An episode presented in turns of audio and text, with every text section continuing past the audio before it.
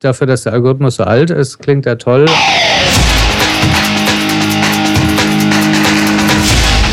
Delamar, Musify Your Life. Hallo und herzlich willkommen zum Delamar Podcast auf www.delamar.fm, der Podcast für Musiker und Musikbegeisterte.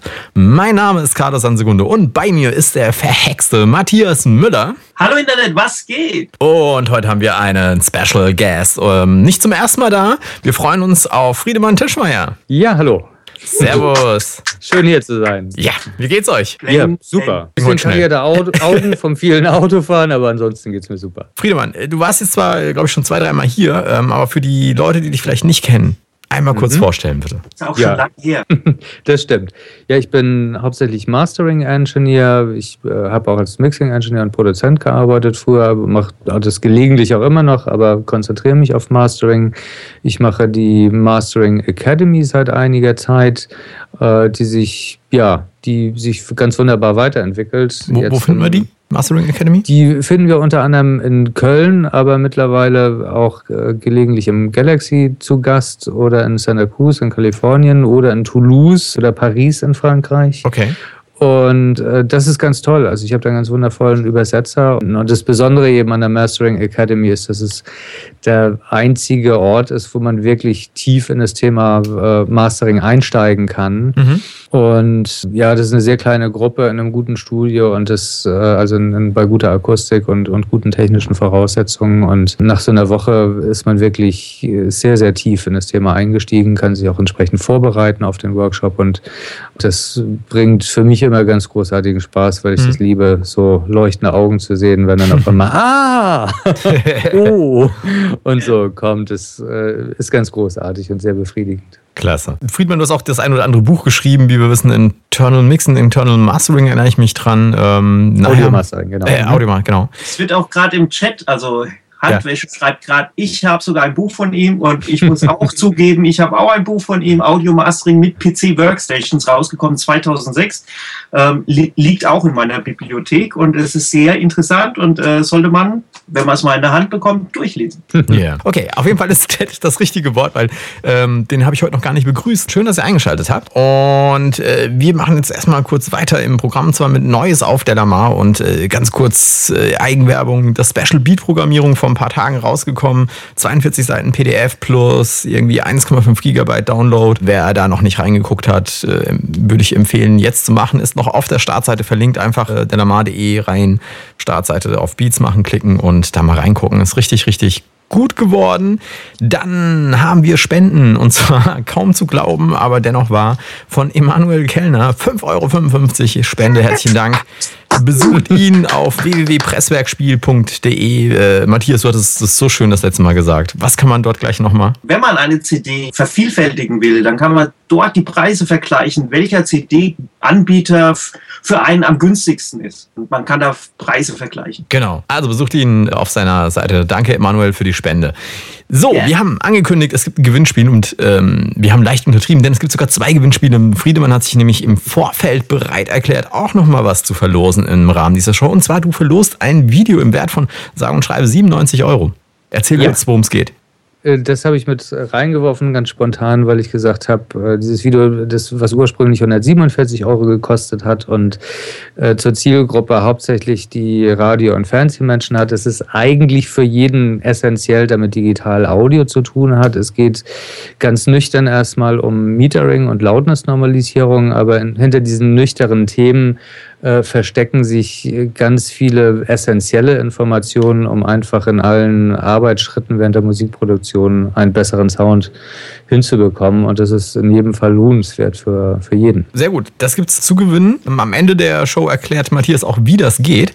Das ist der eine Gewinn. Und der zweite Gewinn ist nämlich, wir haben hier ein Buch zu verlosen. Und zwar ein broschiertes Buch im Wert von 16,50 Euro. Nennt sich Reimlexikon für Profis. Und zwar von Gunnar Kunz, äh, erschienen jetzt kürzlich ähm, am 1. Oktober 2013, erschienen beim Sieben Verlag. Und äh, ich glaube, da muss man nicht viel zu sagen. Ähm, es ist ein Reimlexikon. Wer Songs schreibt und Reime braucht, in einem solchen Buch stehen die drin und äh, aus Erfahrung heraus, das, was sich online findet, das ist alles nicht halb so gut wie das, was sich in den Büchern unter anderem in diesem Buch finden lässt. Deswegen meinte ich würde daran teilnehmen. Äh, Matthias erklärt, wie gesagt, am Ende der Show, damit ihr jetzt nicht alle geht, natürlich, wie es zu gewinnen ist. So, Thema der heutigen Sendung, deswegen bist du ja da, Friedemann. Ähm, mhm. Das sind nämlich die richtigen Tools für die Arbeit. Und äh, du arbeitest als Mastering Engineer und bist da unheimlich äh, auf, auf richtig gute Werkzeuge angewiesen. Also da reicht nicht äh, das 0815 irgendwas, sondern du hast da richtig geile Sachen. Und ich vermute mal, dass ein Teil dessen, was du benutzt, ja auch in der DAW stattfindet, also im, im Rechner. Ja, ne? richtig. Richtig. Also, also, ganz, ganz im Gegenteil sage ich heutzutage eigentlich, dass Leute, die sich nur auf analog konzentrieren, sich um Möglichkeiten beschneiden, weil in den letzten zehn Jahren hat äh, diese Digitaltechnik einfach so eine Evolution gemacht, dass einige Plugins Möglichkeiten abbilden, wie sie in der Analogwelt gar nicht zu finden sind. Aha. Und es ist leichter meines Erachtens, so einen Prozess von der digitalen Ebene aufzubauen, dass man sagt, ich nehme das Beste, was es eben auf der digitalen Ebene gibt und gehe nur ganz gezielt dann in die analoge Ebene einmal raus, um dort gegebenenfalls den einen oder anderen Schatz sozusagen mit einzubinden. Aber von der anderen Seite lässt sich das einfach schwerer aufbauen, wenn man ein analoges Setup hat. Dann geht man nicht ein oder zwei oder dreimal raus, um in ein digitales Gerät zu gehen, um äh, verschiedene Sachen einzubinden, die die analoge Welt eben gar nicht bietet. Ja. Mhm, klar, äh, ich finde es interessant äh, zu hören. Eigentlich hätten wir darüber schon auch wieder eine Sendung machen können, alleine, äh, dass sich da jetzt ein bisschen die Welt gewandelt hat. Aber bleiben wir beim ja. Thema der, der, heutigen Sendung. Es geht nämlich darum, einfach herauszufinden, welche Tools äh, kann man benutzen oder beziehungsweise wie finde ich denn heraus, welches Tool Genau, also die, ist. die Frage, wie finde ich das heraus, die finde ich ganz spannend. Ich fange einfach mal mit dem Thema mhm. EQs an. Äh, was da einfach wichtig zu verstehen ist bei dem Prinzip von EQs und den unterschiedlichen Klangcharakteristika von EQs ist, dass man im Idealfall, wenn man unterschiedliche EQs vergleicht, mehrere Bänder gleichzeitig verwendet. Mhm. Äh, was einfach daran liegt, dass ein einzelnes Glockenband beispielsweise mit einem bestimmten Q-Faktor und einem bestimmten Gain und einer gleichmäßigen Frequenz, wenn wir da unterschiedliche Filter vergleichen oder unterschiedliche Plugins oder unterschiedliche Hardware, je nachdem, dann wird es sehr ähnlich klingen, mhm. weil man einfach wissen muss, dass der Charakter eines EQs sich in der Interaktion zwischen den einzelnen Filterschaltungen erst wirklich entpuppt. Mhm.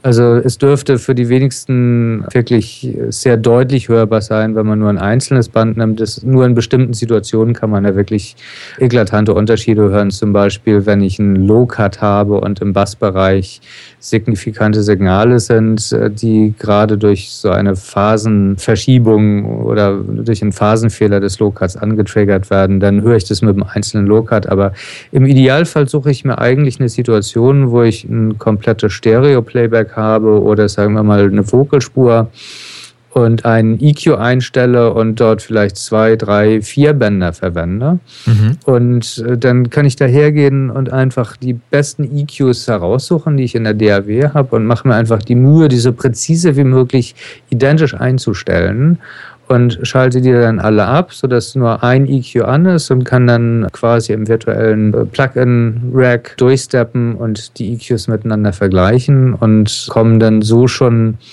der Wahrheit ein bisschen näher. Äh, also das ist bei, bei EQs sicherlich ein guter Angang. Manchmal ist das ein bisschen schwierig, weil der eine EQ hat einen Pegelausgleich sozusagen, der andere hat es nicht. Also in dem mhm. Moment, wo man Situationen hat, das ist noch ein ganz, ganz wichtiger Punkt, wo man Lautstärkesprünge hat. Da müsste man dann, um wirklich dem Punkt näher zu kommen, der Wahrheit näher zu kommen, die Sachen rausrendern und Lautness normalisieren, also alles so machen, dass sie die gleiche Lautheit haben und sie dann vergleichen, weil man muss wirklich wissen, und das ist das A und O, bei allen Klangvergleichen, sei es im Mastering oder das heißt, wenn wir die Wahrheit über die Qualität eines Plugins rausbekommen wollen, mhm. jeder Pegelunterschied, der größer als 0,1 dB ist. 0,1 äh, dB? Ja, also 0,1 dB. Also ab da ist das hörbar und ab 0,2, 3 dB wird es signifikant. Also 0,1 dB, da braucht man dann schon so ein bisschen geübtere Hörer. Also sicherheitshalber sage ich ab 0,1 dB ist es einfach so, dass das Lautere immer attraktiver hört aus diesem Psych vor diesem psychischen oder psychoakustischen Hintergrund mhm. der Fletcher-Munzen-Kurve, dass wir eben, wenn etwas äh, einen höheren Schalldruck hat, bei einem höheren Schalldruck gehört wird, wir mehr Bässe und mehr Höhen hören und es dadurch subjektiv äh, attraktiver klingt. Mhm. Und um diesen Effekt eben auszuschließen, äh, muss es einfach so normalisiert sein, dass immer beide Beispiele äh, genau gleich laut sind. Und dann äh, bekommt man noch eine ehrliche Antwort und da trennt sich dann sehr schnell die Spreu vom Weizen. Und es ist auch völlig egal, ob wir jetzt im Mixing oder im Mastering unterwegs sind. Trotzdem wir vielleicht unterschiedliche Plugins benutzen wir haben auf diese Art und Weise die Möglichkeit, unsere riesen Auswahl an Plugins zu reduzieren. Und ich sage immer, es ist besser, eine kleine Auswahl guter Plugins zu haben, die man gut kennt, als eine große Auswahl äh, von Plugins zu haben, die man nicht richtig einordnen kann. Hm. Du machst einfach AB-Tests mit den Teilen und, und suchst dann das raus, was dir am besten gefällt. Ja, also das ist eigentlich der große Unterschied oder einer der Unterschiede zwischen dem Mastering Engineer und dem, dem Mixing Engineer, dass ein Mastering Engineer viel, viel kritischer hinterfragt. Der Mixing Engineer hat einen Task und benutzt ein Werkzeug, um zum Ziel zu kommen und zack, zack, weiter. Und der Mastering Engineer, der hinterfragt die kleinste Kleinigkeit. Und mhm möchte es ganz genau wissen. Mhm, okay. Und äh, im Zweifelsfall holt er ein paar, paar Kollegen dazu und macht Blindtest oder holt sich ein Tool. Im Internet kann man irgendwo äh, so, sogenannte ABX-Tools runterladen, die einem erlauben, äh, A und B mit X zu vergleichen. Das bedeutet, dass man nicht weiß, ob X jetzt A oder B ist. Mhm.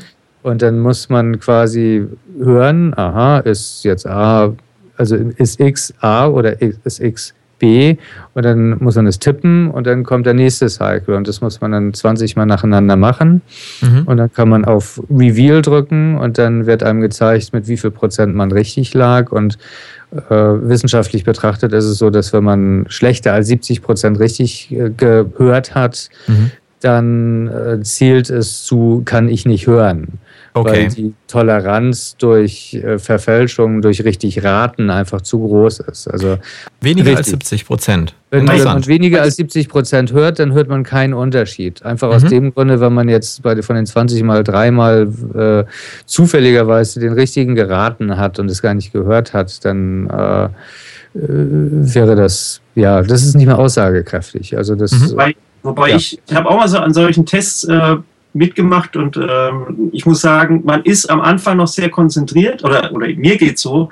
Am Anfang so die erst bis zum siebten Mal oder bis zum achten Mal tippe ich noch, äh, höre ich es noch raus, aber dann, äh, wenn es dann öfters geht und noch länger geht, dann äh, schaltet mein Kopf irgendwann oder mein Gehör schaltet dann irgendwann ab und dann höre ich keinen Unterschied mehr. Also ich höre so ganz am Anfang höre ich noch was, aber dann bin ich einfach zu schnell äh, ermüdet. Ja, da, da, spielt aber vielleicht auch die Ungeduld mit. Also äh, es gibt andere Situationen, wo man, wenn man länger hört, das deutlicher wird, dieser Unterschied, weil man einfach weiß, aha, wenn ich genau auf dieses, diese Silbe höre von diesem Klangbeispiel oder so, dann äh, höre ich das sofort raus. Mhm. Also manchmal hat es genau den umgekehrten Effekt und wenn es sehr subtil ist, dann äh, es ist manchmal so, dass, äh, ja, dass es in der Tat so ist, dass man einfach keine Lust mehr hat, weiterzumachen. Aber dann sollte man nach zehnmal auf Reveal drücken, bevor man irgendwie keine Lust mehr hat oder ermüdet ist. Dann mhm. äh, kommt man, glaube ich, der Wahrheit da näher. Ja. Kannst du uns irgendwie was verraten, wo, wo, du sagst, welche DAW du verwendest, wie, wie gut denn die internen EQs sind? Das kriege ich nämlich immer als Frage gestellt und ich habe schon lange die Tests nicht mehr gemacht. Also als DAW, wenn ich mische, benutze ich mittlerweile Cubase. Also ich, ich wechsle mich da immer zwischen UN und Cubase äh, ab, welche gerade die schönere schöner aussieht oder so. Ja. Die aber also, die gleiche Engine haben, ne? Äh, die haben die gleiche Engine und im, im Grunde klingen die gleich. Und äh, im Mastering-Bereich benutze ich Wavelab, aber mhm. ich benutze relativ wenig eigene EQs. Also ich persönlich benutze sehr, sehr spezielle EQs. Das sind die, die von Algorithmics. Äh, oh. Da gibt es so ein Dreier-Set, das ist der Red, der Orange und der Blue. Und den Blue, den kann man auch sehr schön im Mixing benutzen, weil der relativ CPU-schonend ist und er sich durch eine Besonderheit auszeichnet. Äh, also das ist quasi ein zehnbandiger äh, Ich bin alle EQs EQ mhm. im analogen Bereich. Also mhm. der hat zehn oder zwölf verschiedene Modelings drin, vom äh, Graphic EQ bis zum Pultec und bis zum ach, alles, ja. Äh, also ein Massive Passive kriegt man damit hin. Aber der Vorteil an dem ist, der sieht zwar unglaublich hässlich aus vom Interface, mhm. aber dafür habe ich einen zehnbandigen Pultec, wo ich äh, mit jedem Band einen stufenlosen F habe zum Einstellen, also eine stufenlose Frequenz und einen stufenlosen Q und einen stufenlosen Gain. Äh, das ist natürlich viel schöner, als sich mit dem Pulldeck abzuquälen, wo ich so diese limitierten, sagen wir mal im Bassbereich, dann einfach nur diese äh, 20, 40 und so diese, diese Frequenzen, die man eh relativ selten benutzt. Ne? Ja. Die einfach auch nur deswegen da sind, weil zu der Zeit, wo der Pulldeck gebaut wurde, eben bestimmte Kondensator- und Widerstandsgrößen marktüblich waren und man andere Frequenzen gar nicht realisieren konnte, mhm. aufgrund des Nicht-Vorhandenseins dieser technischen Bausteine. Und äh, der, der EQ Blue, der ist eben, das ist so eine eierlegende Wollmilchsau. Der macht eigentlich, der, der deckt mir diese ganze Bandbreite ab und ist dabei sehr CPU-schonend. Und die andere, das andere Ende der Skala ist der EQ Orange und, und äh, Red den ich nur im Mastering einsetze, weil das so ein dermaßen der CPU-Sucker ist, okay. äh, dass ich in einer ausgewachsenen äh, Quad-Core DAW oder, oder so, ach, da kann ich äh, mit Mühe zwei EQs aufhaben und gleichzeitig eine, eine niedrige Latenz fahren. Äh, so, so rechenhungrig ist da. Ja, verstehe. Also mit, mit einem Quad-Core und, und äh, 10 Millisekunden Latenz äh, schaffe ich wahrscheinlich nur eine Instanz davon. Ähm, okay. Das saugt also, also richtig. Der saugt richtig, aber der ist wiederum so gut, dass da ja, also äh, auf der Hardware-Ebene wüsste ich nicht, äh, welcher EQ dem überlegen sein könnte. Also selbst in der Preisklasse bis 10.000, 15.000 Euro würde ich den nicht gegen nichts eintauschen. Was nicht bedeutet, dass ich keine Analog-EQs benutze. Mhm. Nur ich benutze in diesem Segment also den, den Orange oder Red benutze ich als chirurgischen EQ, also als vollparametrischen EQ. Ähm, und da habe ich einfach keinen, äh, da, da, gibt es keine Alternative auf dem Hardware-Bereich. Aber wenn ich jetzt beispielsweise so ein, so ein Bugs-EQ von Dangerous oder so, sowas gibt es als Plugin nicht. Oder so ein Tube Vitalizer von SPL, das gibt es als Plugin nicht. Das ist ja auch eine Art EQ.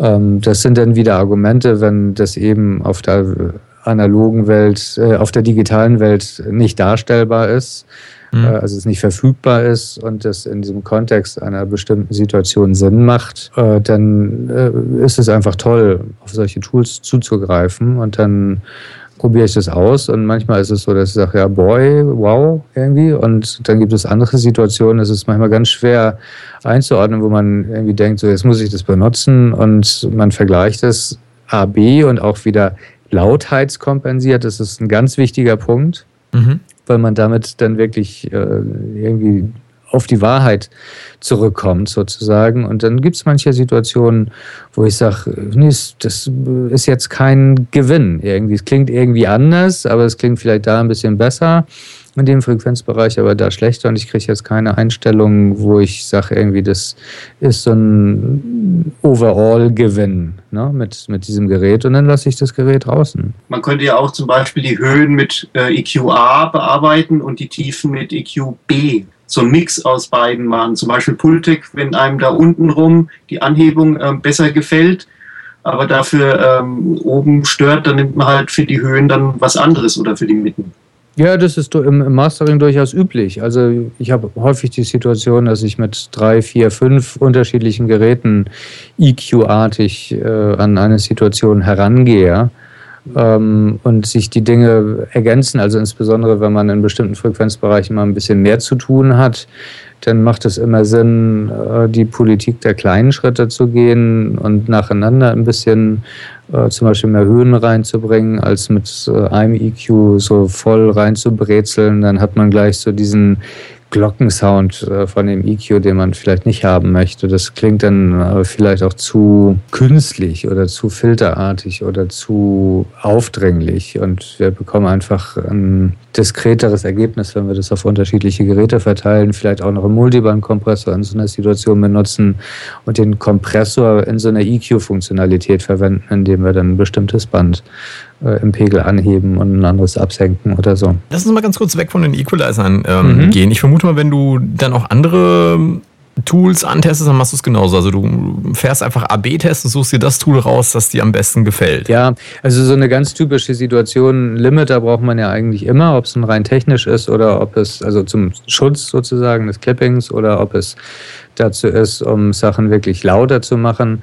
Und das ist ein ganz entscheidender Punkt. Limiter äh, unterscheiden sich essentiell in ihrer Klangqualität. Also es mhm. gibt eigentlich zwei Parameter bei, bei oder zwei ja, Sachen bei Limitern, die wichtig sind. Das eine ist, dass sie sehr lange die Vitalität der Transienten bewahren, also relativ spät zum, zum Verfärben neigen. Und das zweite Ding ist, dass wir im Idealfall einen Limiter benutzen, der auch zuverlässig im Oversampling arbeitet und tatsächlich dann auch zuverlässig keine Werte über dem eingestellten äh, Ausgangspegel durchlässt.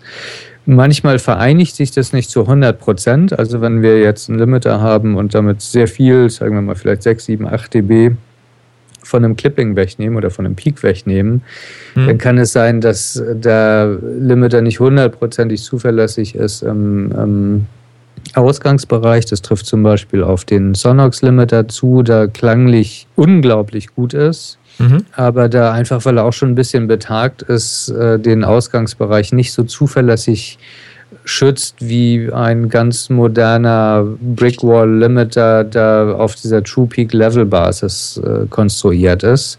Also auf diesem neuen Standard sozusagen, mit dem auch Mastering Engineere zukünftig mehr zu tun haben werden. Und auf der anderen Seite ist dann ein anderer Limiter, der vielleicht dieses kann, nach True Peak Level zu arbeiten, nicht so ideal dafür geeignet, um Peak stark zu reduzieren. Also man muss mhm. dann eben sehen, dass man für seinen Einsatzbereich vielleicht zwei Geräte, also zwei unterschiedliche Limiter zur Verfügung hat und dann jeweils die, das benutzt, was man braucht oder beides vielleicht auch hintereinander schaltet und miteinander kombiniert im Mastering.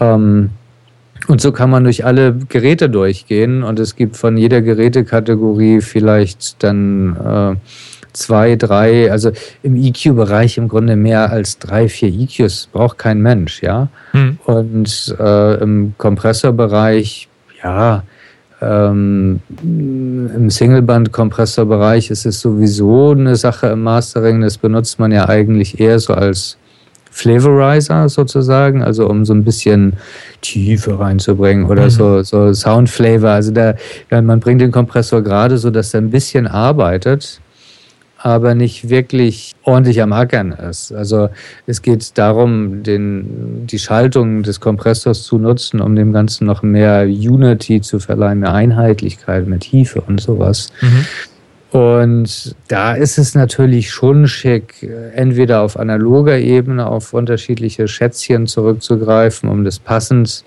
auswählen zu können und dann genau zu wissen, welchen Flavor macht gerade ein bestimmter Kompressor mit einer bestimmten Schaltung oder auf digitaler Ebene was bereitzuhalten. Und da wird es dann bei mir bei Singleband-Kompressoren, insbesondere wenn es ans Thema Parallelkompression geht, echt eng. Und wenn man dieses, das auch sehr, sehr kritisch hinterleuchtet und äh, AB-Vergleiche macht und manchmal gibt es ja Plugins, man nimmt irgendein Plugin und man äh, regelt und regelt und regelt und denkt, es wird besser und besser und dann denkt man so, jetzt ist man an, am Ziel angekommen und macht einen AB-Vergleich und dann stellt man irgendwie ernüchternd fest, irgendwie hat das überhaupt nichts gebracht und ich nehme es wieder weg. So. Äh, kennt jeder bestimmt. Na klar. Und es ist äh, einfach manchmal so, dass viele von den Plugins äh, oder einige von den Plugins sind einfach auch mit einer etwas zu heißen Nadel vielleicht gestrickt und da ist nicht so lange Hirnschmalz rein äh, geflossen, wie das in manchem Hardware-Gerät von einem Boutique-Hersteller oder so der Fall ist oder von einem großen Hersteller. Und äh, da muss man wirklich kritisch gucken. Also manchmal ist es auch schwierig herauszubekommen, äh, woran liegt das? Also was macht das in dem Plugin, dass das jetzt irgendwie schlechter klingt, wenn man jetzt meinetwegen einen Parallelkompressor als Plugin hat? Äh, und dann merkt man, die Kompression mag ich, aber das Ergebnis klingt zwar irgendwie komprimierter und so, aber wenn ich das wieder zusammenmische, dann kommt da so was Schwammiges rein. Mhm. Und äh, wenn ich dann da ein bisschen Abstand zu habe zu diesem Vergleich, dann stelle ich fest, mh, hm, ich lasse es lieber sein. Ja, und äh, irgendwann kommt man dann äh, auf die Idee, dass es tatsächlich vielleicht die Qualität des, des Algorithmus ist. Ich, ich habe eine Frage. Äh, ich muss mal, weil die Zeit ist ja auch gleich um. Ich wollte noch mal eine äh, Frage aus dem Chat von Upright Bassist äh, wollte ich mal stellen. Äh, mhm. Ist ja auch noch da und äh, freuen sich, dass du da bist. Und er wollte mal wissen, was er von einem Exciter halten soll. Er hat das Gefühl, dass gerade bei Balladenvocals dadurch diese viel ansprechender und gefühlvoller wirken können. Und ähm, wahrscheinlich möchte er einen guten Exciter wissen oder was du eigentlich davon hältst von dem Exciter. Ja, also es, es gibt einen super alten Exciter, zum Beispiel in Wavelab drin, der damals noch von dieser norddeutschen Schmiede, wie, wie hieß die noch? Spectrasonic? Nee, nee die Spectrasonics sind ja diese äh, schönen anderen Plugins. Äh, irgendwas mit Spectra. Ist auf jeden Fall in Wavelab drin. Der ist schon mal äh, ganz, ganz okay. Also der ist dafür, dass der Algorithmus so alt ist, klingt er toll, aber auch zum Beispiel von der UAD-2-Karte gibt es ja diesen, wie, wie heißt der noch? Dieses relativ schmale uh. Plugin, da auch in dieser Mastering-Suite von denen drin ist. Ich habe jetzt den Namen nicht im hm, Kopf, aber das ist auch eine Art, meinst, ja. Art Exciter. Hm? Precision und, irgendwas, glaube ich, oder? Ja, Pre Pre ja, irgendwas mit Precision. Äh, HF oder irgendwie sowas, so ganz, ganz komischer Name.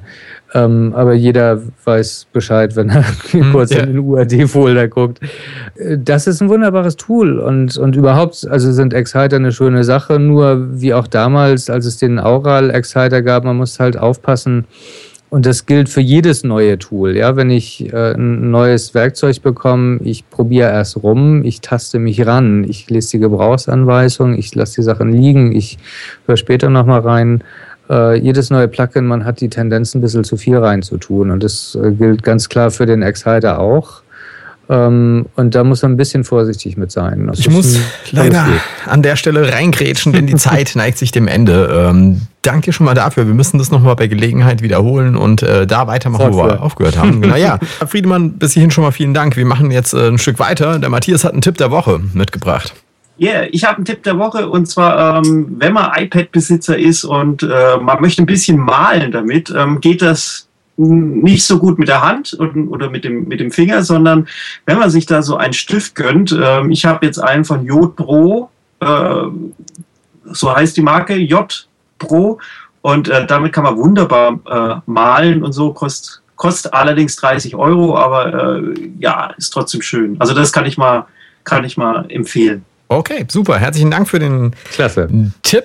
Und ähm, kommen wir zu den Gewinnspielen. Also, wir können zunächst einmal gewinnen das Video von Friedemann Tischmeier im Wert von 97 Euro aktuell. Gerade eben noch hat es 147 gekostet. Oder von Gunnar Kunz, das Reimlexikon erschienen am 1. Oktober auf dem Sieben Verlag im Wert von 16,50 Euro. Und zwar ähm, würde ich sagen, wir stellen wieder eine Frage und die wird am besten beantwortet in den Show Notes, die ab Dienstag 18 Uhr, wenn diese Show geschnitten auf der lamar.fm herunterzuladen ist, ähm, unterhalb des Artikels steht.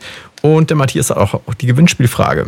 Äh, man könnte äh, die Frage beantworten, warum ist der Lamar so exciting? Hey, das ist gut, das gefällt mir sehr gut. Also, unter Show Notes schreiben in den Kommentar, warum ist der Lamar so exciting und äh, wir verlosen dann den Gewinner geben wir bekannt nächste Woche im nächsten Pod, also in der nächsten Folge.